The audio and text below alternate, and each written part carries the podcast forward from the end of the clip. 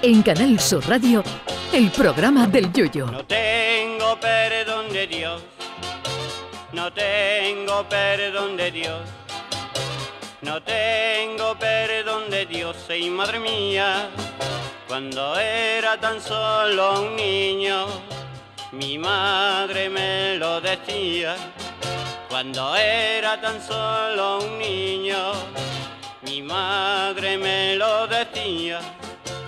No tengo perdón de Dios, no tengo perdón de Dios, no tengo perdón de Dios.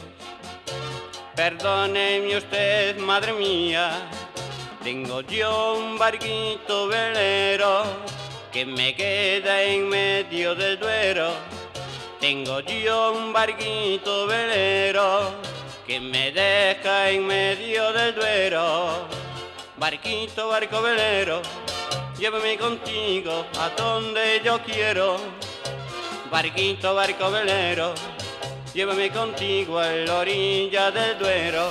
Ayer cerrábamos el programa con la célebre canción de Eric Clapton, Cocaine, y es que las drogas y la música han mantenido un romance a lo largo de muchos años, romance que no siempre ha salido bien y muchos músicos se quedaron por el camino por los excesos con los estupefacientes. Tal día como hoy, por ejemplo, un 18 de octubre de 1962, la policía de Londres encuentra en el apartamento de John Lennon y Yoko Ono 165 gramos de marihuana, lo que les costó una multa de 150 libras que evidentemente Lennon no tuvo que negociar con Cofidis.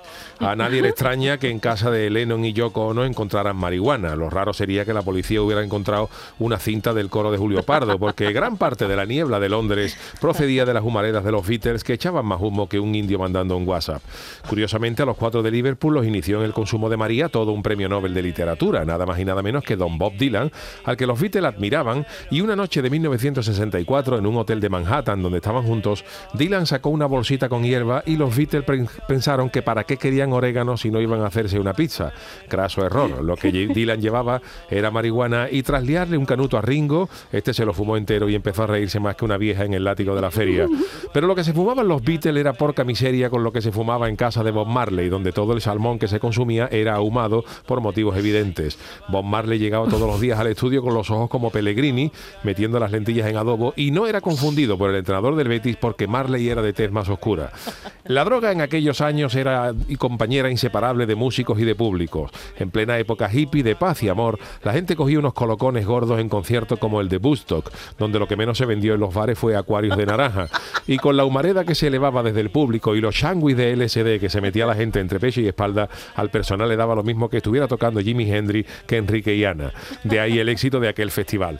De los Rolling ya hablamos. Kate Richard ha dicho recientemente en una entrevista que lleva dos meses sin probar las drogas y tiene que ser porque no se acuerda dónde la ha dejado, porque el mítico guitarrista de sus satánicas majestades, salvo las tortillitas de camarones de la venta Varga, lo ha probado todo. El verdadero milagro de la música no es que los Rolling Stones, Eric Clapton, Paul Ringo, Steve Tyler, el de Aerosmith, Ozzy Osbourne o Iggy Pop, entre otros muchos, sigan en, en activo a edades tan avanzadas, sino el mero hecho de que sigan vivos, porque lo único que le ha faltado por meterse es a monjes de clausura.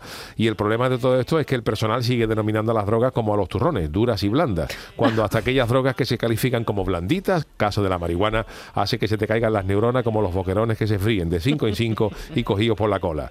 Criaturas mías, que donde se ponga un papelón de casón en adobo que se quite la droga. Roqueros de todo el mundo, vámonos al freidor y vamos a dejarnos de tontería. Mío, Canal Sur Radio. llévame contigo a la orilla del río. El programa del Yoyo.